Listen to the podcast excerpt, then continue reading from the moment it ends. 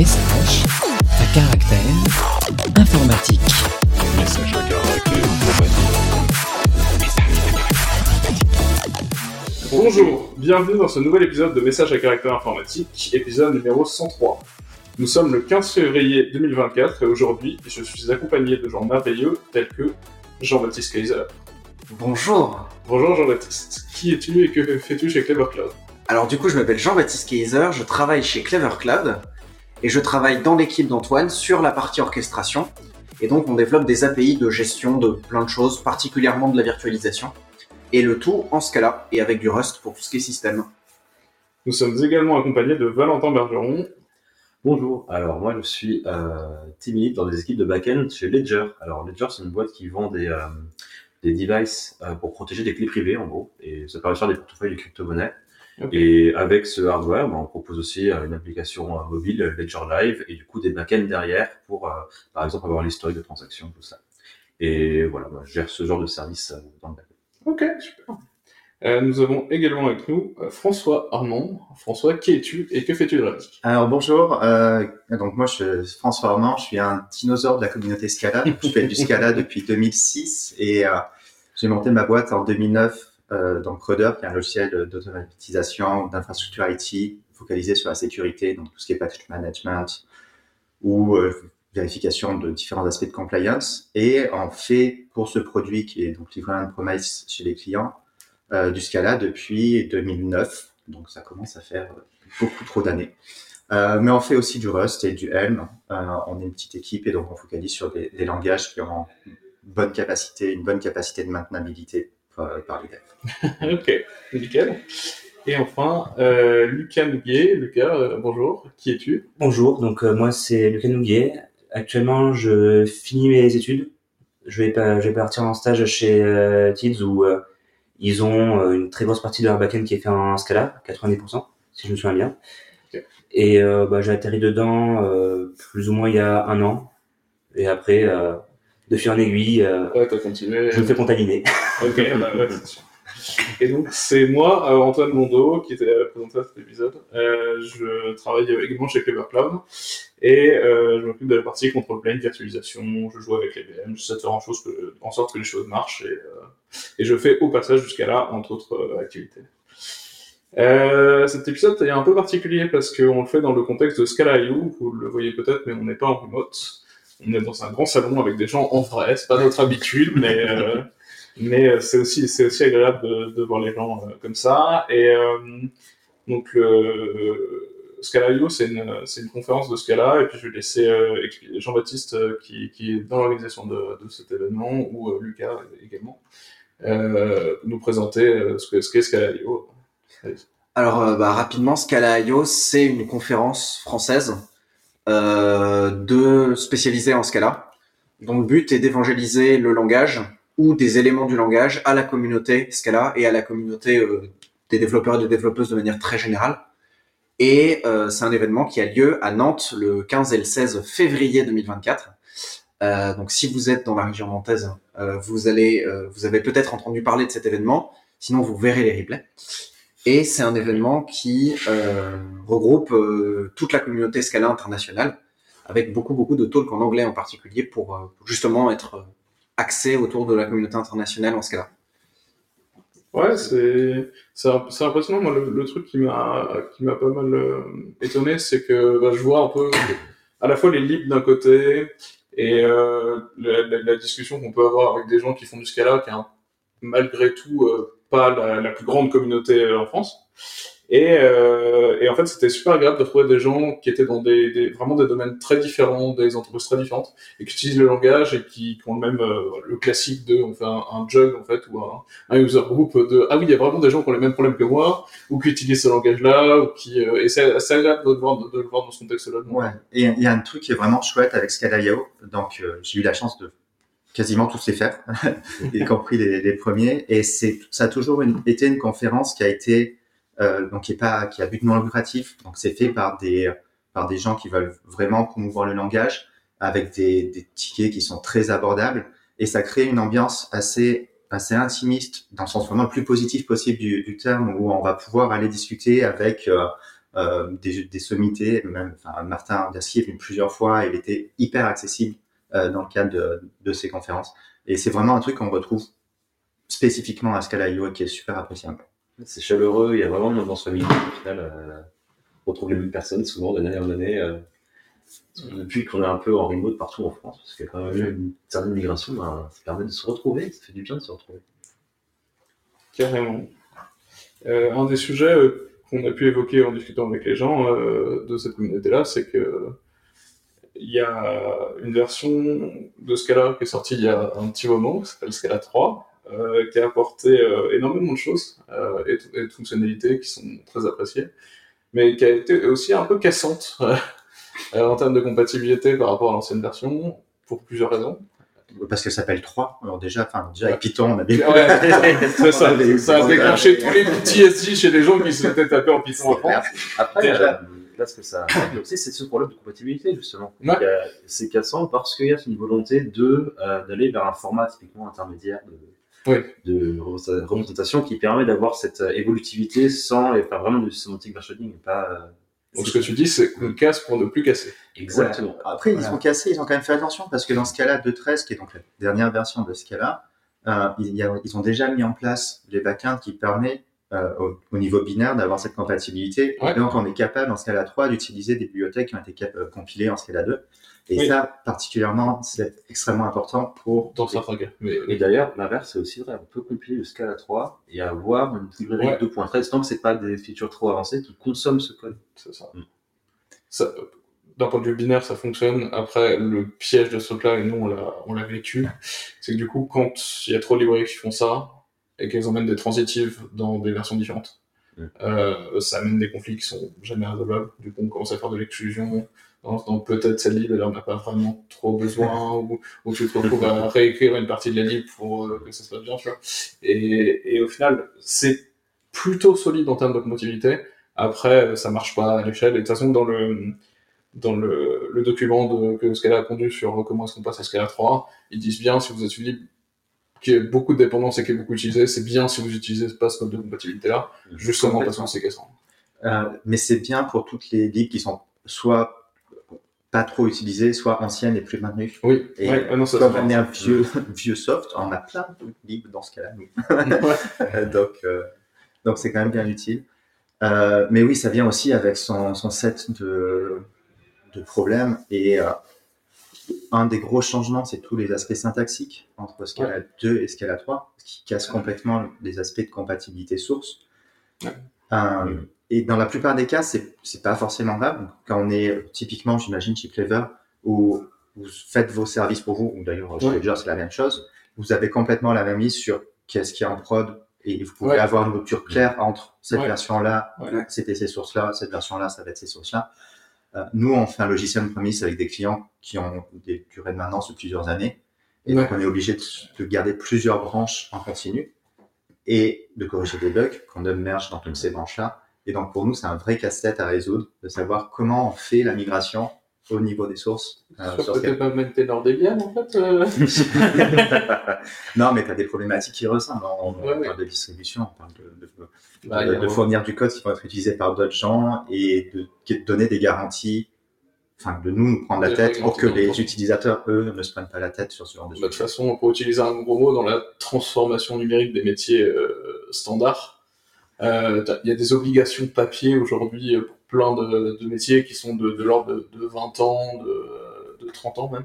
Et où si on n'est pas capable d'apporter des garanties sur le fait qu'on a du logiciel qui est maintenable sur euh, ces trucs de, enfin ces, quantités de temps, on n'arrivera pas à, à conquérir ce genre de marché. hein. Donc, euh, donc c'est, c'est effectivement des problématiques euh, intéressantes à se poser. Et c'est d'ailleurs pour la, pour la partie euh, transition de Scala 2 à Scala 3, le Scala Center a développé un, un plugin SVT, si je me souviens bien, qui permet justement de faciliter la migration en donnant les versions des, des, des librairies qu'on peut utiliser Ouais. pour changer de version, qui me semble fait aussi des rewrites Ouais. pour, euh, Justement. ouais, pour justement changer euh, et passer sur une syntaxe plus... euh, Ouais, on l'a 3. on l'a utilisé. Alors, euh, un peu à l'envers. C'est-à-dire que d'abord, j'ai commencé par me taper toute la résolution de dépendance tout seul. Après, j'ai fait, c'est quand même un peu chiant. Il y a pas un truc qui existe.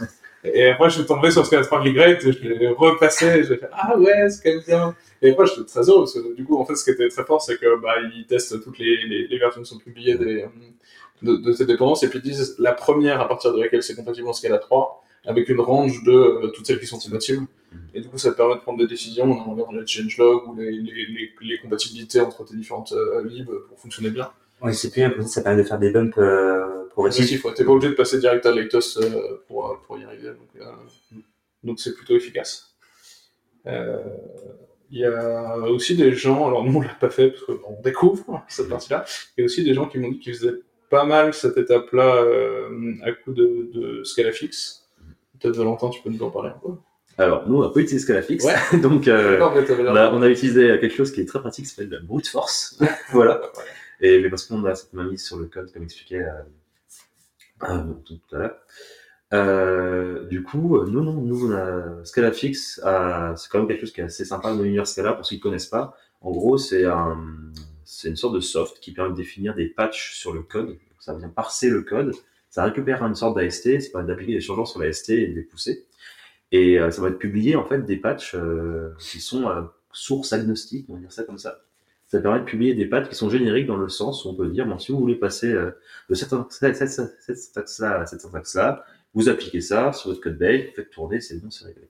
Et ça, couplé typiquement avec euh, l'upgrade de dépendance automatisée qu'on peut avoir. Alors, il y a des dépendance qui existent sur GitHub, mais en gros, nous, en, en communauté Scala, on a quelque chose qui s'appelle Scala Steward.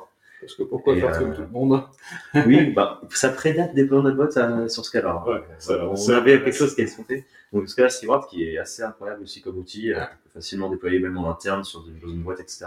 Et Scala Steward, quand il propose des PR d'upgrade, euh, il, il peut aller lire le repository de la lib et aller euh, proposer des changements induits par, les, par Scala Fix en fait, directement. Euh, donc ça permet, en tant que mainteneur de lib, de pousser les migrations à effectuer par les clients en avance. Et eux reçoivent une PR toute prête avec euh, des migrations effectuées. Moi, je trouve ça assez fantastique. Ouais. Ah, ça, c'est ça, c'est clair. Euh, Après, l'autre l'autre gros sujet sur la migration Scala 2, Scala 3, c'est tout ce qui est les macros. ouais, bah, j'allais venir. Bon, Euh, parfait. Euh, Je sais pas si vous avez eu des soucis. euh, Ouais, Refined. Alors nous, par Refine, plutôt des, des petits trucs, on était les seuls à utiliser parce qu'à l'époque, il n'y avait que ça qui existait, mais qui sont Alors- pas mal depuis. Et, Alors, je dis Refine, mais pas directement Refine, même si les, la plupart de leurs macros n'étaient pas migrés au mon avancé de mémoire. Euh, plutôt, ouais, des lits périphériques à Refine. Alors, on a de la sérialisation à Bro. Ouais. Et euh, du coup, il y a une lib Avro Refined pour que ça marche euh, de manière à peu près simple. Et celle-là euh, est pas maintenue parce que le gars est parti faire autre chose et, et on l'a pas maintenue non plus. Et puis, euh, euh, je crois qu'on avait deux. Ah, du Squant Refined, peut-être? Ouais, Squant Refine, Ouais. Squant Circe qui était aussi un peu Ouais, flaky. c'est ça. Et après, et après le gros morceau, c'est Shapeless quand même. Mais, euh, mais sur la sur la partie euh, purement refine, du coup, nous on a décidé de bah, uniquement ce qu'on avait en sérialisation agro, de donner une chance à un nouveau euh, framework qui s'appelle le Iron. Euh, on avait une super présentation. On a eu Ouais. une présentation ce matin. Euh, et n'hésitez pas à aller la voir sur euh, YouTube quand euh, les présentations de Scala IO seront publiées. Euh, mais ouais, il y, a une- il y a une vraie plus-value euh, sur Iron qui est aussi dans la simplicité du framework Mm. et la force que- de ce qu'il apporte. Et il a surtout la facilité de s'intégrer avec, avec les autres systèmes. On a évalué se retaper euh, euh, nous-mêmes pour le, Ouais. pour le porter en Scala 3. On a regardé Iron, on a fait, il n'y a pas de match en fait. Enfin, si on est un peu pragmatique, euh, là, on n'a pas de choix. Alors moi, je découvrais euh, Iron avec, euh, avec la, la Ouais. de ce matin et euh, enfin, c'est une super vitrine pour Scala 3. Si ça, c'est en une bibliothèque et en, donc une conf euh, euh, vraiment un super exposé de- du type d'avantages, en particulier en termes de performance, de zéro cost abstraction, des choses comme ça, Ouais. et d'ergonomie que, que Scala 3 euh, apporte. Ouais, en fait, euh, ben, déjà, peut-être que tout le monde connaît pas Refine. Refine, ça, on parle de Refine tout à l'heure, en fait, mais en gros, Refine, c'est une librairie qui permet de rajouter des contraintes sur des types. Donc, on va plus vouloir manipuler un entier, on va pouvoir manipuler un entier qui est supérieur à 2 et inférieur à 8, par exemple. Et, et ben, on veut passer cette information-là dans le type system et, euh, et, euh, et ben, du coup, faire euh, avoir cette garantie par le compilateur que la donnée est toujours bonne. Et euh, il se trouve que oui, pour, euh, pour l'implémentation, implémenter ça en Scala 2, il faut faire beaucoup de macros. Il faut faire pas mal de trucs assez sales, notamment les interactions avec d'autres librairies. Et euh, ben, là, forcément, on passe en Scala 3, ça devrait être toutes les macros. Et, euh, mais un truc qui est bien aussi en Scala 3, euh, c'est qu'ils ont rajouté énormément de métaprogramming. Et euh, en fait, la librairie Iron, au final, euh, elle a aucune dépendance, c'est-à-dire, elle ne fait pas forcément énormément de macros. En fait, elle rely beaucoup sur ce que le compilateur est capable de faire de base. Euh, notamment, il y a des énormes capacités d'inline dans Scala 3. On peut déclarer euh, des méthodes ou des valeurs comme étant inline. Du coup, ben, elles sont inlinées, comme son nom l'indique par le compilateur, mais de façon euh, sûre. C'est pas comme euh, on espère que ce bout de code en C va se faire inliner parce que c'est récursif. nanana. C'est c'est plus bon, ben, on met inline, on sait que c'est à zéro cost, que c'est fait, que c'est réduit par le compilateur, et après, on s'en voilà. Et ouais, Iron permet d'utiliser vraiment ses capacités de, de zéro cost, euh, ses capacités de, euh, de, euh, de dériver automatiquement des instances sur certaines, euh, certaines, euh, certaines, certains cas, et ça nous donne quelque chose de solide à la fin. Donc, C'est clair. Euh, ouais, vraiment, on est, on est assez, assez surpris de, de, de, du point, enfin, du, de quel point ça a été facile de s'intégrer avec. euh, Mm. Quand, on, quand on a vu euh, le, le temps pour s'intégrer avec, euh, avec les failles, ça, ça vient de, effectivement de ce que tu disais. Euh, le, le deuxième point, ouais, côté, euh, côté passage de la 3, c'est Shapeless. Alors, non pas qu'il l'ait pas passé, il n'est pas passé de facto parce que maintenant il est dans le compilateur. Oui. Néanmoins, ça amenait des petits problèmes de euh, les libres rely toujours dessus ou on va passer, voilà. Bah, c'est sûr que Shapeless était utilisé dans- par toutes les librairies en fait, Ouais. de façon générique. Euh, euh, Shapeless c'était une libre qui venait combler en fait le manque de, euh, de métaprogramming, euh, de ce style inline, etc. Dans, euh, aussi dans, dans Scala 2 et aussi le- les tuples génériques. Enfin, plein de concepts qui étaient utiles aux mainteneurs de lib et du coup bah, on avait une lib qui s'appelle Shapeless qui était maintenue par quelqu'un qui maintenant fait partie de la core team de développement du compilateur. Donc il a porté sa librairie directement dans le compilateur. C'est beau. C'est quand même beau. hein, quand même. C'est. Voilà. Et ça nous permet, enfin, ça permet de, euh, maintenant, ça permet d'avoir un framework beaucoup plus supporté nativement et les performances aussi. Parce que le gros truc de ce cas, c'était le temps de compile. Ouais. Quand t'as eu Shapeless Refine, euh, que le compilateur, il jouait à, il Euh, jouait à euh, Prolog pendant, pendant 5 minutes avant de te rendre ton Ouais. soft, c'était pas cool. Mm. Ah, C'était puissant, mais ça fait un coup, tu vois. Là, euh, là on voit qu'on gagne, euh, qu'on gagne euh, pas mal de ce côté-là. Euh, alors, en ce qui me concerne, j'ai assisté il y a hum, quelques semaines à une présentation euh, à Brest euh, faite par des, des gars qui bossent sur Java Mhm.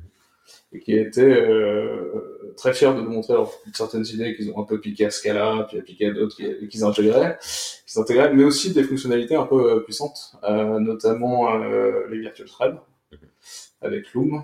Euh, alors, le discours est un peu bon. Il, venait vendre aussi un peu, mais ça fait partie de l'exercice, en, expliquant que euh, il savait tuer la programmation réactive, puisque euh, le temps de spawner un virtual thread était euh, tellement faible qu'en fait on pouvait tout coder en synchrone et que ça se passait très bien je pense que, ce- l'efficience, c'est pas le, seul point d'avantage de la production réactive, il y en a plein d'autres, et, même en termes de qualité de, de code ou, ou de façon de tester, ça rend les choses beaucoup plus simples. Euh, mais il faut avouer que c'est quand même, euh, c'est quand même très bien. Euh, Est-ce que vous pensez que les, un peu, euh, les avancées qu'il y a dans Java en ce moment font un peu décliner Scala ou pas? Ou euh, c'est quoi globalement votre avis dessus? Ah, euh, on a le droit de trouver jusqu'à quel point. Euh, le- Autant que faire. Euh, alors, euh, la JVM, enfin, c'est une très belle machine et toutes les améliorations qui sont faites à la JVM reviennent d'une façon ou d'une autre renforcer les langages en dessus, que ce soit Scala, Kotlin ou, n'importe lesquels, Euh, ou Java bien sûr. Euh, Scala continue à, être de très loin le meilleur langage fonctionnel sur la JVM, ne serait-ce que parce que c'est le seul qui essaye réellement de l'être. Kotlin ou Java prennent des aspects fonctionnels, mais par exemple, l'immutabilité, c'est toujours pas très clair pour eux, alors que ça fait quand même partie des choses de base dans son langage, euh, dans son langage fonctionnel. On va dire que ce cas-là, n'a pas vraiment de truc immutable non plus, mais, mais disons que les concepts ou le, le système de type ou juste les, les, les choses historiques qu'ils qu'ils veulent garder sont beaucoup moins euh, fonctionnel que ce qu'on peut avoir avec Scala. Euh, pour le sujet spécifique des virtual threads, alors déjà, c'est pas du tout un concept nouveau que, que Java l'est enfin, c'est plutôt, euh, enfin, c'est plutôt euh, une conclusion. Il y avait des green dans Java 1, il me Il y semble. avait du green thread en Java, ouais, exactement. Euh, mais ça avait, été, ouais, ça avait été enlevé parce que c'était trop inefficace à l'époque et c'était au moment où il y avait Haskell qui était en train de commencer aussi à exister et qui lui les avait euh, choisis parce que bah, c'était pertinent pour un langage fonctionnel.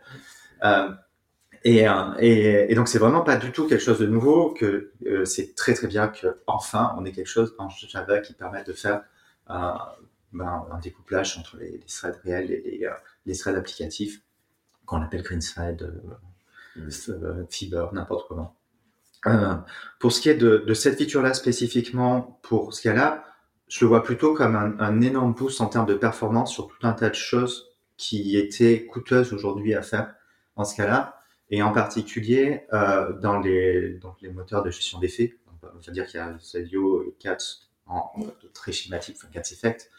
Euh, et, il faut vraiment découpler ce que donne un environnement de, gestion d'effets de comment c'est implémenté et comment ça va, euh, ça va être performant. Tous les moteurs de gestion d'effets ont besoin d'un truc qui ressemble à des fibers pour pouvoir gérer eux leur interpréteur interne qui permet d'avoir ensuite les propriétés sur euh, comment ils vont exécuter le code, comment ils vont gérer la, la synchronicité ou le parallélisme. Mais la façon dont ça c'est ensuite mappé sur euh, sur la VM réelle, que ça soit la JVM, que ça soit la- une VM euh, JavaScript ou, ou n'importe quelle autre VM qu'on pourrait imaginer, euh, c'est indépendant. Et le fait que Loom apporte une façon efficace de le faire, ça va juste permettre d'avoir beaucoup plus d'efficacité dans Cats Effect ou dans euh, ZIO pour, euh, pour le, le, le- le moteur supérieur de, de gestion d'effets. Mais un moteur de gestion d'effets, ça apporte plein d'autres choses en termes de garantie et en termes de composabilité en particulier que fournit pas du tout. C'est pas- pas Après, il y a Juste pas mal que, de. que je sois sûr d'avoir compris. En Mm. gros, ce que tu dis, c'est que le fait d'avoir amené les virtual threads dans Java, ça va potentiellement diminuer la complexité du code euh, des libres d'effets parce qu'ils étaient obligés de maintenir quelque chose qui faisait un, fonc- un fonctionnement équivalent sur les threads normaux. Yes. Et, euh, et du coup, ça va de facto améliorer la qualité de tout le monde. Et qu'en plus, il y a un standard. Donc, euh, Ouais, et en plus, on va avoir l'amélioration qui va être directement au niveau de la JVM, donc avec des Ouais. optimisations qui sont beaucoup plus euh, importantes et qui vont pouvoir être faites au niveau bah, même de, de l'optimisation de code de la JVM. Sur les blockings ouais. pool, c'est l'exemple typique euh, Mm. de, de à la fois IO ou ZIO. Ouais. On est obligé d'expliciter quand on fait du code bloquant et ça part dans une thread pool euh, dédiée. Alors ça, c'est Après, plus euh, mais euh, Ok, bah c'est. automatiquement. Alors, c'est hyper, c'est hyper tendancieux. Enfin, globalement, euh, pour moi, Loom, c'est un boîte à outils supplémentaire qu'on a dans la JVM, parce que les threads natifs euh, durs ont- auront toujours vocation à exister. Si tu veux faire du CPU bound, par exemple, euh, ben, tu es obligé de prendre un thread, de limite le pin à un cœur, et puis de mais dérouler ça, ton c'est une stratégie. Mais une part, ça stratégie. une stratégie d'exécution. C'est ça. Et euh, bon, par contre, un truc qu'il faut noter, c'est quand même les, euh, les, les systèmes de gestion des faits de façon générique, euh, ils sont exécutés de manière hyper optimisée vis-à-vis de leur stru- propre structure interne. C'est que vu qu'on fait du scheduling en userland, pas au niveau de la VM et pas au niveau de l'OS, euh, il y, a, il y a accès à certaines optimisations qui sont, euh, qui sont assez, euh, assez poussées et surtout la stratégie d'exécution peut changer. Euh, si on délègue tout à Loom, on va perdre beaucoup de performance typiquement sur des systèmes comme Class Effect, parce que Class Effect a de base euh, ce qu'on appelle une work stealing thread pool, c'est en gros euh, les threads sont, on spawn des threads natifs qui dépilent l'exécution de tâches à faire. Euh, les threads peuvent se piquer des tâches entre elles, etc. Enfin, ils font plein de choses. Euh, je pourrais parler pendant plusieurs, euh, plusieurs minutes d'implémentation. Euh, c'est basé sur une stack de continuation et on peut faire de l'asynchrone, de façon très cheap. On peut typiquement Non, genre de la gestion de timer, ce genre de choses. pas suffisamment Euh, interne, enfin précise, mais mais en gros, à un moment, ils ont leur, ils ont leur implémentation de Fiber qui est mappée sur quelque chose. Et ça, tu vas pouvoir quand même le mapper sur. Alors, pas, alors, pas forcément, parce que du coup, les benchmarks que tu peux faire ressortir, et ben, je pense, alors ça date un peu, mais je pense qu'il y a encore quelques ordres de grandeur de différence. Alors, c'est moins, euh, c'est beaucoup plus cheap à sortir que des threads synchrones, euh, mais c'est beaucoup plus, on va dire, le réactif au moins a encore une vocation à exister parce que tu as, euh, ben, t'as beaucoup plus de contrôle et beaucoup plus de performance nécessaire parce que tu n'as n'as pas besoin de créer le thread avec du réactif. Tu t'exécutes sur un thread qui est déjà présent, Ouais. t'as pas le coût de création dans tous les cas, etc. Par contre, ce qui est génial, c'est que ça permet de, euh, pour tout ce qui était bloquant, typiquement, nous, en ce cas-là, le gros problème qu'on a en général quand on fait des scènes d'effets réactifs, euh, c'était que, bon, bah, si on veut faire du JDBC à un moment, et ben, JDBC, il est bloquant, et il est bien bloquant, on est obligé de rappeler du coup ça avec la librairie de Brave dans des, euh, dans des IO blocking ou sur de structures, pour pouvoir faire des exécutions de façon efficace. Euh, parce qu'évidemment, on veut pas que la tâche bloquante bloque un thread natif qui est là pour dépiler des milliers de requêtes IO qui arrivent en même temps. Euh, ça serait dommage. Et, euh, et du coup, là, Bloom peut vachement aider, notamment sur l'aspect JDBC. Parce que ça rend euh, de base JDBC, donc l'énorme codebase de JDBC, plus typiquement le driver PG, etc.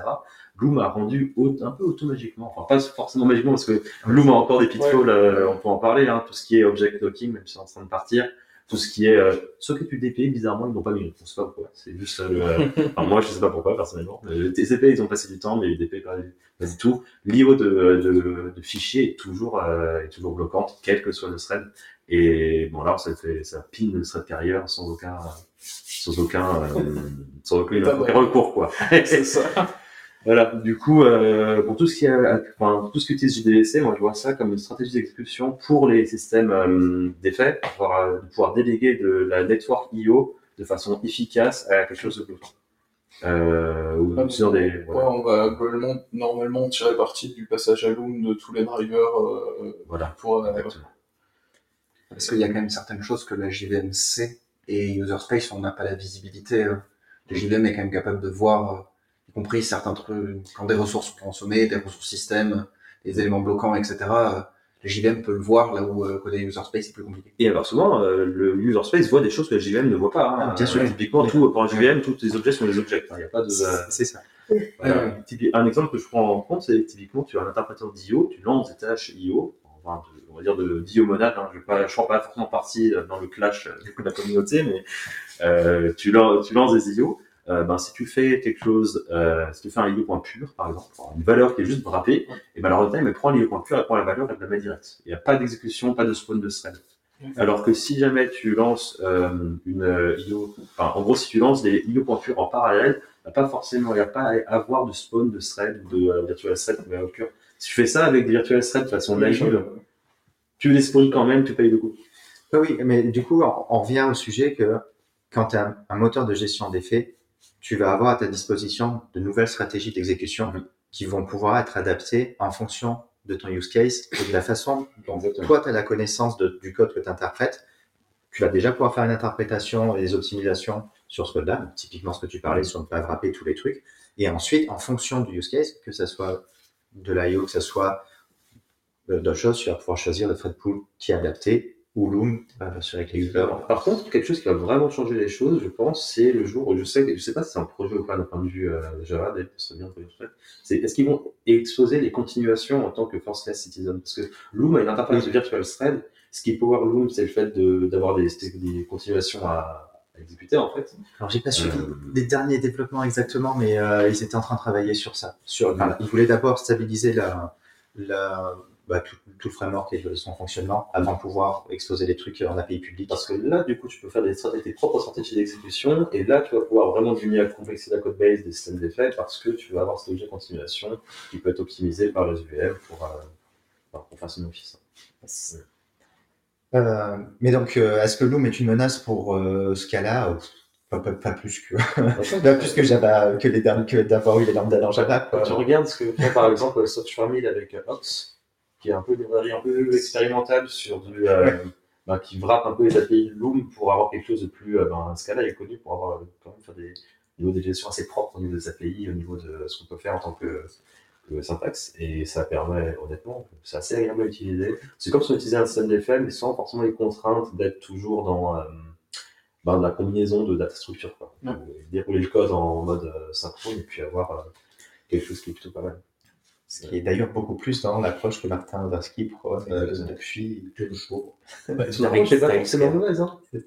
L'approche n'est pas forcément mauvaise. Euh, je pense que quand tout le monde commence à utiliser une librairie ou un, un paradigme, ben, ça a du sens de faire passer ça dans la runtime carrément. Parce que ça, euh, ben, c'est c'est juste plus efficace. Quoi. Ouais, bah c'est, euh, personnellement, j'ai fait un petit peu de rush sur mon projet de fin d'études. Et euh, j'aimais bien le, le fait de pouvoir utiliser la question mark et de ne pas avoir à faire des maps, euh, Oui. que je tape sur euh, mes résultats ou mes options. Ça fait, ça fait un code assez. euh, Ouais. Alors, si tu bien, c'est à question mark. Alors, maintenant qu'ils ont rajouté euh, les euh, boundary break dans, dans, ce- dans la librairie euh, de Scala, euh, en gros, c'est du go-to typé. Et ça permet de faire des, des blocs qui s'escape à un moment, etc. Tout en gardant une DMCP. Et euh, tu peux réimplémenter euh, question mark en Scala. Il y a 20 lignes de code à faire. Mais euh, ouais, le langage, est- on dit souvent qu'il est trop puissant. mais- Bientôt, euh, full complet, lui-même dans lui-même. Et pour ce qui est des, des maps et tout ça, il y a aussi un- le, le fait qu'il n'y a eu aucun effort euh, ciblé, comment dire, de manière pas trop. euh, Alors, disons que c'est pas trop le dada de Martin Dasky de- d'améliorer la, la, la gestion des, des, des systèmes d'effets. Donc, le, le fait de devoir mettre ça dans des for loops avec euh, des flèches et tout ça, il y a des moyens qui seraient beaucoup plus simples et ergonomiques de le faire, qui nécessiteraient pas énormément d'évolutions sur le compilateur, mais qui ont toujours été refusées euh, depuis. Ça fait combien? Ça fait moins de 10 ans qu'il y a des systèmes d'effets euh, qui, qui existent. Après, euh, je sais pas si c'est une bonne chose. Donc, on va, enfin, globalement, avoir un système d'effets, c'est très pratique. Euh, mais après, la syntaxe, son propre compréhension, et le fait de devoir tout passer par une monade, parce qu'on parle de faire des effets, euh, le problème qui est derrière, euh, ben, quand tu fais du fonctionnel, tu as envie de- d'exprimer des, des computations qui peuvent être stateful, etc. Mais au final, euh, euh, le monade, c'est un encoding de ce truc. Et le problème de Dorsey, je pense, c'est aussi le- l'overdose de monades en mode on va tout frapper dans des monades à la Haskell, alors qu'on a vu que globalement la do notation de la Haskell, c'était pas le truc le plus ergonomique du monde. Oui, mais ça lui en- il va jusqu'au point, il refuse de faire des améliorations simples pour ce prétexte-là, alors que euh, bah, il pourrait juste les faire et voir après aux gens de choisir si- s'ils ont envie de mettre dans les monades, dans tous leurs monades ou pas, et de laisser les utilisateurs au lieu de, le- de les empêcher, enfin de les forcer à, à payer le double coût du coup à la fois euh, de, euh, du langage, euh, enfin la syntaxe hyper lourde et euh, d'avoir ensuite la gestion. C'est parce que Caprese nous sauvera tous. Ben, alors, Pour, pour le coup, euh, Scala 4 ou pas Scala 4 Non, parce que c'est dans le- c'est déjà dans le 3. Hein. C'est Ah. expérimental, tu peux l'activer si tu veux. Mais en gros, euh, c'est une réponse au. Ah bon, il n'y a pas de support pour les d'effets. Systèmes d'effets, ben, Caprese, c'est une réponse au système d'effets. Voilà. Et ça peut, tu peux implémenter un système d'effets en utilisant Caprese. Tu peux même faire du Rust en utilisant Caprese. non, il y a. On oublie souvent, mais il y a d'autres tarifs de compilation de Scala euh, que la JVM. On peut aussi faire un backend LVM, par exemple, un backend JS. Euh, et typiquement, il y a un mec qui s'est amusé à créer la notion de lifetime avec les, euh, les, euh, les annotations que propose Caprese. Donc, Caprese pour, euh, Bientôt du borrowing en Scala. ouais. Enfin, tu peux le faire. En fait, ils ont fait des, ils ont fait des, des zones de mémoire que tu peux Ouais. passer en capabilities. Du coup, ça te fait à peu Ah, près comme ton bureau de checker. ouais. Ouais, tu peux faire du, tu peux faire du Rust. que- Et là, il y a un effort pour euh, supporter un, un back-end euh, Wasm aussi euh, Mm. en cours. Ouais, donc, Ouais, après, Sans ouais, LVM, en passant directement au Je crois que les dernières itérations, c'était en passant euh, par Scala.js. euh, Ouais, bah, en fait, le problème de Wasm, c'est que c'est très probablement l'avenir du runtime, tu vois, sur plein de, plein de choses. Et- Mais c'est pas sec en termes de normes et specs. Ce que j'aime bien, c'est qu'ils ont appelé ça WebAssembly, ça va être utilisé que pour runner les services backend partout. Ouais. En même temps, c'est comme un peu. JavaScript. Comme Java, un- c'est bon, Java, c'est cyclique, là, team, on sait. Mais euh, non, le, le point est que, alors nous, on a, on a bossé euh, pas mal sur, euh, sur un runtime euh, WASM, sur une façon de- d'exécuter du WASM d'un point de vue hébergement. Et euh, la première difficulté euh, à laquelle on s'est heurté quand on a voulu euh, rentrer d'autres langages, c'est ok, les langages qui jouent le jeu, ils ont des techniques, mais déjà d'un langage à l'autre, c'est pas standard. Et je parle que de langages statiquement compilés. Donc déjà, c'est un peu marrant. Donc, après, il y a Wazi qui a commencé à arriver, qui est la tentative mais qui est en cours de, en cours de spécification C'est ça. par, euh, morceau. Donc vas-y, c'est essayer de fournir euh, une API standard sur des fonctionnalités d'accès système Ouais. base. Donc euh, typiquement un fichier, euh, euh, une socket, euh, ces machins-là, quoi, qui sont nécessaires quand on commence à avoir une VM qui ressemble à une machine virtuelle et pas juste un, bout de, de JavaScript dans un lanceur. Et, euh, et donc là, c'est on est vraiment dans le moment où la, la normalisation est en cours. Donc d'une version à l'autre, il y a beaucoup de choses et tout. Enfin, il y avait des langages qui avaient choisi d'autres axes que que Wasi pour. euh, donc on est en train de d'avoir un écosystème qui essaie de converger vers quelque chose qui Et c'est- Qui pour l'instant a du mal. Ouais, mais je trouve qu'il y a quand même plutôt une bonne volonté. Ah non, mais c'est ça, euh, plein de bonne volonté, et euh, puis la poussière va finir par Et retomber. c'est hein. ça, Donc, ça change un peu, mais ouais, typiquement, à un moment, euh, je sais pas ce qu'on voulait tester, euh, comment on fait euh, du TLS euh, depuis l'intérieur du truc, tu vois. Et, euh, et là, je fais, ah, c'est pas la spec, cool. Ah, du coup, on a fait un multiplexeur de connexion TCP juste pour pouvoir ça euh, isoler. Mais, mais, mais euh, tu vois, on est là euh, près.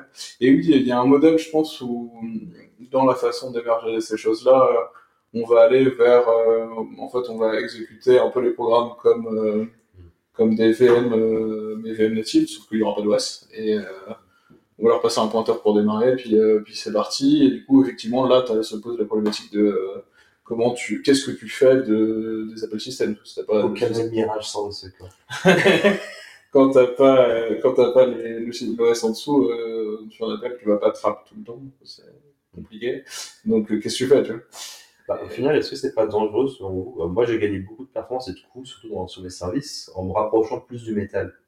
En, en sortant du cloud, en sortant de, de couches de virtualisation, etc. Est-ce que selon vous, il n'y a pas forcément un, un risque à s'éloigner du métal, euh, à s'éloigner en fait finalement du processeur qui va finalement exécuter l'instruction à la fin? Bah, on s'éloigne pas. Ouais, tu la virtualisation, c'est pas, euh, tu t'éloignes pas de- du Mm. processeur, hein, parce que pour le coup, c'est juste attends ton tour et t'as un mode d'exécution qui est un peu différent. Mais en l'état, euh, c'est juste, euh, tu passes et tout code il est exécuté dans le processeur. En gros, t'as un mode de set au début qui dit que t'es une traduction d'un runtime Wasm à, euh, à de la SN. Là. Ouais, mais ça, tu le fais en amont. Enfin, alors. Ouais. On est déjà un peu down the road, mais quand tu le fais en mode euh, JIT, Ouais. ouais, là, c'est c'est un peu bizarre. Euh, si tu le fais, euh, si tu compiles avant, enfin, tu passes avant en assembleur, euh, potentiellement, tu peux, ça, ça peut s'exécuter bien, et là, tu es assez proche de- d'exécuter euh, en binaire, sauf que euh, toi, vu qu'avant, tu as un peu standardisé euh, ta façon de gérer, euh, tu as un peu le côté write once, run, every- run everywhere de Java, mais sans pour autant forcément avoir une, une Ouais, la- la odeur de la VM, la euh, JVM dans son ensemble. c'est ça, c'est plus lié à la façon dont tu vas réussir à standardiser les instructions que tu vas générer en, en WebAssembly et du coup euh, que tu vas utiliser en. Peut-être qu'on s'écarte un peu, mais euh, du coup, c'est quoi les principaux avantages de, de Wasm par rapport à la JVM? Alors, il y a évi- évidemment la taille et le coût de lancement. Une JVM, c'est monstrueux parce que c'est une énorme machine. Alors justement, Quand même, en coup de lancement, euh, Sans- ce service, il run des jours et des jours. euh, Non, mais, Ouais, mais bien sûr, mais là, on parle de, de use case où tu as, un appel sur un cloud, une fonction qui est exécutée en mode lambda, et donc potentiellement avec une JVM, une, pas une JVM, mais une VM qui est, qui est lancée. Donc, quand c'est le cas de JVM, tu es obligé d'avoir toutes des stratégies de, de, de, de garder la JVM chaude, euh, etc. Là où on se retrouve avec euh, une VM qui est instantanée à La question, c'est est-ce que le modèle d'exécution en lambda, ça va être le modèle euh, qui va être, euh, qui va être euh, peut-être peut-être pas, mais pour exécuter Ouais. des, des choses un peu légères, moi je, les, Mm. je vois bien sur des cas un peu edge, euh, je sais pas, peut-être de l'industriel ou des trucs Mm. comme ça où tu as besoin de traitements euh, préparés à l'avance, euh, un peu efficaces, et euh, par contre euh, qui sont ultra standards. Mm. Euh, ça, ça c'est plutôt bien. Et, euh, et encore, euh, ça reste encore d'un point de vue un peu exploratoire, ce mode de- d'exécution-là. Après, c'est aussi de la création de, de- des outils que tu mets en place que, que vient l'usage souvent. Et du coup, ça reste une piste intéressante à explorer. Est-ce que ça va tout remplacer? Je pense pas. Et c'est pas le but. On verra euh, très bien ce qui se passe. Mais, euh, mais je, trouve que ça reste une piste d'exécution qui est intéressante. Et elle est intéressante pour deux raisons. Euh, la question que tu posais, elle est, enfin, de mon point de vue, très pertinente sur euh, c'est quoi le problème, euh, enfin, qu'est-ce qu'on peut faire mieux avec la JVM. C'est en fait, euh, déjà, quand tu arrives sur un système, tu es obligé d'avoir un système assez conséquent. Parce que la JVM refuse de démarrer si elle n'a pas tous ces appels de système. euh, il y en a, et tu vas pas te servir d'un cadre, en fait. Ils sont là, ils sont là pour, la, pour la compatibilité, et même pas forcément la tienne. C'est-à-dire la compatibilité de l'autre langage qui compile sur JVM, tu vois, dont tu ne serviras jamais. Et euh, l'approche de se dire, euh, on va standardiser les appels, et après, par exemple, un hébergeur, il va euh, en supporter un certain nombre, alors dans l'idéal tous, mais même, même qu'un certain nombre, du coup, ils sont au moins compatibles avec tous ces langages-là, parce qu'ils supportent ça. Ça rend, le, le- de mon point de vue, l'approche un peu plus facile. Et après, oui, il y a la footprint euh, mémoire euh, CPU, mais dans tous les cas, euh, on va la voir revenir, parce qu'à un moment, il y a des gens qui vont vouloir des trucs interprétés dans du WASM, toxiques. Et euh, du coup, là, il va falloir qu'on qu'on réfléchisse à comment on bundle dans Wasm, la JVM ou whatever. Euh, Et parce que euh, mais- mais typiquement, t'as pas, t'as pas dit, euh, C'est- Sachant qu'il y a aussi les euh, GraalVM pour faire des, euh, des applications qui démarrent plus rapidement qu'avec la JVM, qui ont moins besoin de, de chauffe, il me semble. et qu'on demande à- qui supporte moins de Honnêtement, pour le pareil, parce que de facto, euh, Ils sont pas complètement Après, conscients pour l'instant. Il y, a, a deux trucs qui peuvent réduire un peu l'impact de GVM, c'est euh, ben, façon, utilisent. Enfin, mais tu crois, tu peux crafter ton propre JDK qui inclut uniquement les modules dont tu as besoin et bon, bah, ça fait beaucoup moins de cases à charger, donc ça démarre quand même beaucoup plus vite. Après, peut-être qu'ils doivent pousser la modularisation un peu plus loin en disant tiens, je veux mon Java.net, mon Java.sql. Bon, Ouais. euh, Java.sql, je crois que c'est déjà un module, mais pour c'est tout ce qui est appel réseau, on pourra imaginer des choses plus, beaucoup plus granulaires et de crafter en fait sa runtime euh, qui correspond exactement à ce que le, euh, le, euh, soft veut lancer. quoi. Ouais, un JDK euh, de service où t'arrives, tu fais, j'aimerais bien qu'il soit avec euh, genre euh, du ketchup, de la sauce comme ça, machin. Et à la fin, il te sort ton JDK crafté comme Bah, tu veux. Et... Typiquement, si tu veux ça, le JDK, le stock JDK de base, Ouais. il va pool des trucs du style euh, AWT. Voilà. Donc, souvent, les, je pense que la plupart des, des serveurs, euh, les, ser- les serveurs Java du monde entier, ils embarquent tous dans leur, euh, dans leur JDK de, euh, ce qui permet de faire des tools d'interface graphique. Oui, Pourquoi, pas mais, ce qui pose des questions de sécurité. Je, je- je crois qu'il y a aussi un aspect sur, euh, sur Wasm qui est intéressant au niveau de la, de la segmentation du code et de la sécurité qu'on a Mm. loupé avec la JVM, en tout cas qui a, qui a été, enfin, qui a été construit pour euh, une autre époque et euh, avec des besoins qui étaient différents en termes de, de, de modèles de, de menaces. Après, dans, dans, le, dans le hardening euh, des trucs, c'est toujours le même bien. À partir du moment où tu essaies de faire de la généricité, le maximum de compatibilité, t'en toujours des trucs bizarres. Et euh, moi, je me souviens dans les, les, les procédures pour harden des, des, des machines virtuelles qu'on avait, euh, plus une époque, enfin pas chez Clever, quoi, avant. Mais euh, t'avais des trucs genre, euh, regarde tes drivers, tu vois. C'est vrai, t'as le driver d'imprimante. Ouais. Et ta machine, euh, elle sera jamais connectée à une imprimante, tu vois. Et, et en vrai, souvent, les mecs passent Mm. par là parce que c'est des trucs plus pétés. Euh, Et les moins bien. Et... euh, c'est ça, Ouais, tu vois. Donc euh, il y a un peu, il y a un peu ce truc-là, mais bon, euh, ouais. Je pense que Wasm va a encore plein de choses à apporter. Et, et effectivement, le fait qu'il y ait des trucs, euh, du portage de Scala, là, c'est, c'est, C'est bien. Enfin, je crois qu'il y a, euh, il y a le- un des contributeurs à native qui a réussi, en utilisant la LVM, du coup, de euh, compiler sur, euh, sur du Wasm en passant par le l'IR euh, LVM.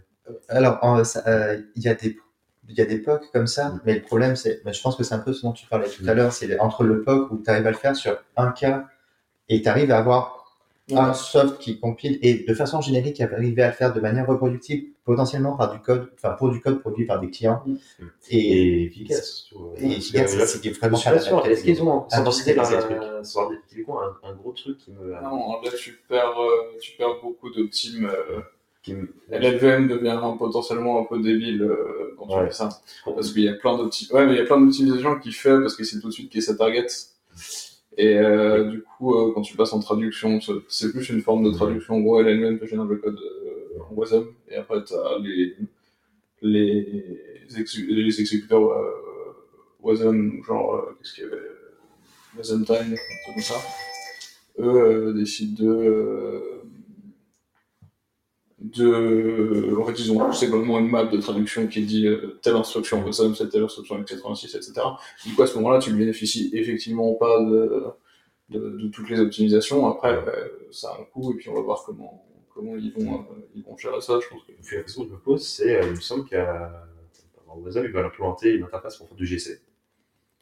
Et sachant que chaque langage a potentiellement sa stratégie Ouais. efficace euh, selon le langage pour Bah, en, fait, en fait, je pense que ça, c'est Mm. ça, ça pousse pour aller faire euh, du Python, euh, du, du Node. Ouais, ouais. euh. Alors, Node, ça me fait quand même particulièrement rigoler. Je dois avouer que, genre, non mais rien que quand on faisait des recherches sur ce truc-là, Tu vas pas faire du tu, note non, mais tu demandes à Google, tu demandes à Google, genre, j'aimerais exécuter mon Node dans du Wasm. dans du Wasm. Il te dit, Ouais. bah, tu peux faire du Wasm dans Node. Mais c'est quand tu veux faire du bar métal, mais côté moins seul, tu vois. Ah, C'est ça. et, et- et Google, il te répond sur 50 traduits, oui, oui, euh, du Wasm dans Node, c'est facile. Et tu te dis, c'est pas ça que je veux, c'est l'inverse, en fait. c'est genre, et là, il y a le truc qui est perdu, t'as zéro réponse, euh, parce que, euh, tu vois, c'est- particulier, mais tous les gens vont vouloir tout mettre. Nous, on, s'est- on a commencé à se poser des questions un peu de, bah, plutôt, euh, du coup, côté Java, mais tu vois, est-ce qu'on est capable de mettre un serveur Minecraft dedans? Pour se marrer, tu vois. Ça, Qu'est-ce qu'il une faut comme appel système pour que le, truc tourne euh, Parce que, euh, C'est un bon bench en réalité, hein, parce Ouais. qu'il y a du TCP, du DP, euh, c'est écrit dans des fichiers, euh, ça, ça, ça fait appel à quasiment tout ce qu'il y a dans la JVM. Grosse pression de GC en plus. Ouais. On, sous-estime- moi, je pense qu'on sous-estime vraiment l'utilisation des serveurs de jeu comme candidat de test des trucs. On a pas c'est les les systèmes avec la performance, tu vois. c'est Ouais. Euh, Et puis dès que ça force, ça tout de suite. Parce que, Ah bah, tu tu le vois. Ouais, c'est ça, dès que t'as du jeu, euh, du jeu réseau, tu vois, c'est- t'as tellement de rafraîchissement tout le temps que, euh, que ça foire très vite et effectivement, ouais, euh, C'est ce qu'on disait, t'as les jeux, t'as les, euh, tout ce qui est plateforme de trading, machin aussi, tu Ouais. vois, les mêmes contraintes euh, Mm. Ouais, c'est plus facile d'avoir accès à Minecraft Ouais. une plateforme de trading. Tu peux des- j'espère, par exemple, faire une- un test de simulation, un simulation testing, pour, euh, pour essayer de faire euh, forcer du load là-dessus. Ouais, mais surtout, les impacts sont bien moindres sur un jeu que sur une plateforme de trading. Tu peux toujours trade la monnaie de ça. On parle de construire un benchmark, euh, Euh, sinon, tout à l'heure, il y avait une question sur est-ce que euh, le modèle de Lambda va, va manger le monde, en gros. Euh, je dirais que c'est quand même le, le sens de l'histoire. Je ne sais pas si vous avez déjà, euh, si vous connaissez euh, Simon Wardley, euh, avec le Wardley Mapping. C'est un, un gars qui utilise euh, une façon de représenter euh, les chaînes de valeur pour savoir comment la concurrence va évoluer de façon générale. Et euh, c'est vraiment super intéressant en termes de stratégie et tout. Donc, si, si vous voulez aller regarder euh, ce qu'il écrit. Euh, et dans une de ses analyses, il s'est beaucoup intéressé au cloud parce qu'il vient de, de ce domaine-là. Et euh, c'est plus pratique, et comme beaucoup de choses plus pratiques, euh, quand, quand on a quelque chose qui est plus facile à utiliser, c'est ça qui va finir par gagner. Alors ça prendra du temps, ça prendra potentiellement, il y aura certainement pendant très longtemps des use cases spécialisés, comme aujourd'hui, euh, on a encore des use cases spécialisés sur, par exemple, des processeurs qui ne sont pas des processeurs génériques ou des choses comme ça. Mais pour la plupart des gens qui ont besoin de faire une énième application CRUD de, avec des formulaires et des machins comme ça, potentiellement ça fera juste pas de sens d'avoir la moindre infra à gérer, mais même de même juste savoir ce que c'est qu'un OS, parce que c'est absolument pas le, le business case. Pour les gens qui euh, remplissent aujourd'hui des feuilles de, de calcul Excel, bah, que la feuille de calcul Excel, enfin, ou, ou n'importe quoi, elle tourne euh, sur un Linux, euh, dans une VM, dans machin, que ça soit un bitude, euh, enfin, qui soit interprété au niveau d'un espèce de, de métamoteur à la, qui, qui spawn sur plusieurs data centers, c'est fou, quoi. Ouais.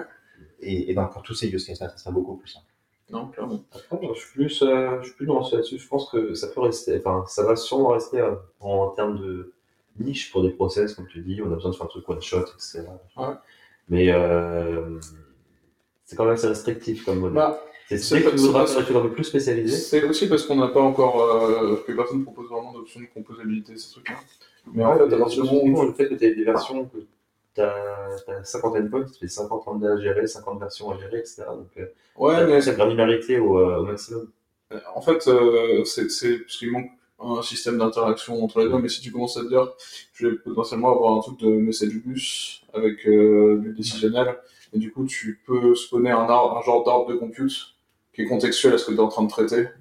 Et euh, du coup, tu as un une petite optimisation de l'utilisation des ressources qui est quand même non négligeable de mon point de vue, où tu n'exécutes que ce que tu n'as vraiment besoin d'exécuter et t'as pas la moitié de la planète, qui est du serveur booté qui fait « Oh, euh, c'est long aujourd'hui, tu vois. Non, mais, Je trouve que ça, hein. ça vient, on va dire, d'une euh, tendance un peu globale qui est de plus en plus déléguée au runtime et au système euh, en dessous euh, la gestion d'une- d'un maximum de choses.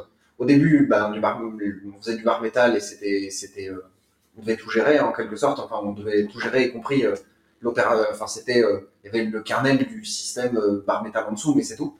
Et plus on a avancé, la JVM et une, une itération de ce truc-là et ainsi de suite, de dire on a un runtime qui fait énormément de choses, qui va nous gérer plein de trucs, et nous, on va avoir un code qui va être très simple et on n'a pas besoin de s'en préoccuper en quelque sorte. Exactement. Et le et Wasm, c'est quasiment ça, parce que c'est le moment où on dit, bah, moi j'ai même plus envie de m'occuper de savoir comment ça s'exécute. Il y a un Wasm et ensuite. euh, Et c'est même plus, c'est, c'est, donc c'est complètement ça. Et la raison pour laquelle c'est, euh, ça va dans ce sens-là, c'est parce que du coup, tu n'as plus besoin d'avoir d'experts pour Ouais. les choses qui sont pas liées à- Mm. aux besoins directs que tu veux, tu veux résoudre. Euh, typiquement, il y a, il y a une vingtaine, une trentaine d'années, euh, il y avait des gens qui, euh, qui avaient des grosses boîtes avec leur, euh, leurs AX, n'importe quelle machine avec des gens qui étaient spécialisés dans le babysitting, qui allaient euh, les voir le matin, qui allaient les caresser, tout ça, vérifier si tous les câbles réseau étaient bien carrés, machin, etc. Mais ces gens-là, ils n'avaient rien à voir avec le métier de banque, par exemple. Ouais. Et euh, une banque, elle n'a pas envie de former des experts dans la gestion de matériel ou de câblage réseau, ou trucs comme ça. Et en poussant ça petit à petit, c'est ben, en fait, elle n'a pas envie non plus d'avoir des gens spécialisés dans la gestion de l'infra. En Elle fait, envie, que après, ces euh, banquiers puissent, euh, à la fin, pas loin de coder euh, les outils dont ils ont besoin pour euh, C'est ça. Et, euh, donc, pousser à l'extrême. c'est- euh, banquier, c'est la caricature, mais, euh, ouais, mais ça dans Il y aura, il y aura des cas Bah, spécialisés. pour moi, c'est un, toi, si un, un trade-off que tu as entre tes fonctions support et ton corps de métier tu vois, dans dans une entreprise. C'est, tu peux faire le choix, et c'est un trade-off, et il faut regarder bien au niveau financier, parce qu'au final, c'est des sous, hein, tout ça. Euh, si tu délègues ta gestion d'infra, typiquement à AWS, bah, t'as un choix que tu fais, tu dis, bon, je suis en payé plus cher, je vais pas forcément avoir la, la compétence, euh, si AWS me plante, bon, ce qui n'arrive pas forcément, des fois, les data centers qui connectent, tout ça, machin, ou qui brûle aussi, je, je peux voir, euh, un cas. c'est euh, spécialisé français. voilà, c'est la- la- le rôti. Non, en vrai, ils ont travaillé aussi à AWS. hein. Oui, euh, mais en C'est pas, en France- c'est pas en France, mais. mais, euh, mais ce que je voulais juste euh, rajouter, c'était en gros, euh, c'est un trade-off qu'il faut faire. Soit, moi, j'aime pas me dire je pars sur le cloud parce que c'est ce qui est la tendance, Ouais. machin. C'est, faut raisonner. pour moi, pour raisonner, tu as, un trade-off à faire au niveau. Bon, hein, euh, typiquement, est-ce que mon instance PG, euh, je la laisserai pas sur du bare metal parce que comme ça, je peux tuer que la conf et parce que j'ai besoin de bah, cette performance, et là, on en vient au truc qui, si tu as besoin spécialisé et que tu as besoin euh, de performance, de tuner, tuner tous les petits knobs et les petits. euh, voilà, tu restes là-dessus. C'est exactement parce que c'est un trade-off que pour 80 ou 90% des gens, le trade-off ira vers je vais partir sur du cloud parce qu'en fait, c'est plus simple pour moi. Typiquement, est-ce qu'une entreprise, est-ce que toutes les entreprises vont finir en espace de coworking parce qu'au final, euh, elles peuvent externaliser la gestion de- du, euh, du lieu de travail à, euh, à une entreprise et la gestion des locaux à une entreprise. Au final, Ça dépend quoi. complètement de la taille de l'entreprise, mais dans plein de cas, alors, alors c'est rigolo parce qu'on est en train de réfléchir. c'est exact- exactement le on, même type on de problème. exactement à ce type de, plateforme nous, Brodeur, on est en train de, réfléchir à qu'est-ce qu'on prend comme prochain locaux pour accompagner la croissance, et etc. Et du coup, on est exactement dans ce genre de, de, de démarche. C'est pas du tout notre métier de gérer des locaux. On a personne dans la boîte que ça fait kiffer de gérer des locaux. En plus, on est plutôt globalement décentralisé parce que euh, parce que c'est quand même très bête d'être euh, des informaticiens et de venir euh, tous dans la même ville, au même endroit, au même moment, tous les jours de la semaine, alors que ben, on travaille sur des ordinateurs. De toute façon, on va pas Il y a des êtres humains. non, mais sans aller jusqu'à cette caricature-là, euh, il y a beaucoup de notre travail qui va se faire de toute façon dans un data center à, des milliers de kilomètres de là, donc euh, ça change pas grand-chose. Enfin, on est un des métiers qui est les plus faciles à, décentraliser. Et, euh, et du coup, on se pose la question on prend des locaux, pourquoi? On prend des locaux dans quel but? Et quelle modularité? Clairement, donc euh, en gros, on se sait, bah, il y a des gens qui préfèrent venir au bureau parce qu'ils sont plus efficaces comme ça, il y en a qui préfèrent pas du tout. Par contre, ce qui semble important, c'est d'avoir des endroits où on peut se regrouper, donc avoir des locaux qui soient modulables et qui permettent d'avoir un accompagnement euh, de la croissance des équipes ou des besoins ad hoc. Et ça, c'est une modularité que tu n'as pas quand tu as un bâtiment, ou alors il faut que tu Prennes un bâtiment beaucoup plus grand que ce que tu prévois, et on retrouve exactement les problématiques du cloud avec le, surdimensionnement dont tu parlais euh, tout à l'heure, euh, et, le fait que bah, pour la plupart des gens, donc on est une boîte complètement classique sur la, location de locaux, euh, ça fait plus de sens d'avoir une solution qui est plus modulaire et plus flexible, qui va pouvoir s'adapter à des besoins extrêmement, avec une régularité qui est très bizarre, avec potentiellement des périodes où on va avoir besoin de beaucoup se voir, des périodes où on va beaucoup moins se voir, des équipes plus ou moins grosses qui vont devoir se, se, se regrouper, des événements de- d'années où, on, regroupe toute l'équipe et du coup on, a besoin de beaucoup plus de place. Euh, et on n'a pas du tout envie de gérer un bâtiment complet. quoi. C'est pas, notre métier, c'est pas ce qu'on a envie de faire.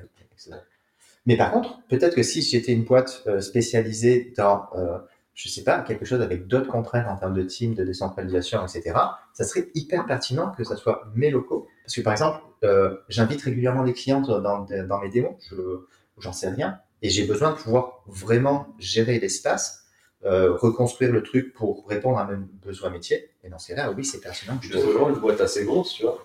Euh, Voilà, après, tu as un tu peux vendre typiquement euh, nous à Ledger, on est environ 650 maintenant. Et, euh, et ben, on a carrément, je crois qu'ils ont carrément euh, pris un bâtiment, le rénover, etc. Parce qu'ils savent que euh, ben, la location, euh, c'est cher. Ouais, Le, le point euh, est que globalement, sur euh, les bureaux comme euh, sur, euh, sur les lambda, euh, je pense que ça, ça reste intéressant, tu vois, d'avoir des nouvelles approches. Euh, et je pense que ça satisfait, ça permet de satisfaire le marché différemment et sur d'autres cas. Mais euh, à la fin, euh, ça remplacera pas tout. hein. Enfin, c'est pas magique. On, on dit ça à chaque fois qu'il y a une nouvelle révolution technologique. euh, C'était OpenStack, puis après Kubernetes, puis après euh, le Wasm, puis après il y aura autre chose. vois. Mais par contre, à chaque fois qu'on a eu ces, ces, ces différents trucs qui sont arrivés, on a pris des choses intéressantes sur la façon de structurer euh, la consommation de, de ressources physiques, en fait. Et euh, qui, qui ont ont tendance à satisfaire plus euh, certains besoins ou d'autres. Et, et je pense que ce sera ce genre de. de Et, tous ces trucs-là permettent d'arriver aussi à une standardisation au niveau des composants, enfin des briques de base qui ont besoin d'être utilisées. Donc, ce que Wardley appelle la componentisation des, des choses. Et euh, typiquement, aujourd'hui, on se passe pas de problème, enfin, on se pose pas de question quand on achète un, un appareil électrique de savoir quel est le format de la prise, à part enfin, si on va à l'étranger. Mais au moins, au moins, en Europe, on arrive à une standardisation qui est OK. Et euh, enfin, il faut imaginer à un moment, euh, qu'il y a- enfin, il y a eu une époque où on devait se poser la question de quand on achetait des boulons et des, des- enfin, des écrous et des listes, est-ce que les trucs étaient compatibles Le filtrage est dans le bon sens. et maintenant, on, on, se- on ne se pose plus ces questions-là parce qu'il y a eu toute une phase de componentisation. On se pose pas la question de savoir si, quand je vais brancher mon portable, ça va le faire griller parce que c'est pas le bon voltage, la bonne fréquence, etc., etc. Aujourd'hui, on se pose pas de question de savoir si nos matériels électriques vont pouvoir fonctionner dans les prises, etc. Parce qu'on arrivait à, c'est devenu un service de base qui est, il n'y a pas, il y a plus de valeur ajoutée à différencier ce service de base. Et par contre, il y a une valeur très forte de la pression concurrentielle des gens qui utilisent des services de plus haut niveau en dessus, d'avoir quelque chose de standard. Et on a exactement la même chose qui se passe avec les OS. On avait euh, à une époque un intérêt à avoir des OS qui étaient très différenciés parce qu'ils apportaient des choses qui étaient très spécifiques. Puis on a eu une énorme standardisation avec Linux. Windows a essayé de suivre le vent, mais euh, enfin, Windows se met à faire du Linux et du SSH. Donc, euh, ils sont au même niveau de composition, euh, ils subissent la, la, la pression de standardisation. C'est ça. Et, euh, et maintenant, on a ça au niveau supérieur. C'est-à-dire, on veut même pas savoir quel est l'OS, on veut juste savoir que notre code va être capable de tourner quelque part sur un data center. On se fiche hein, plus ou moins du data center.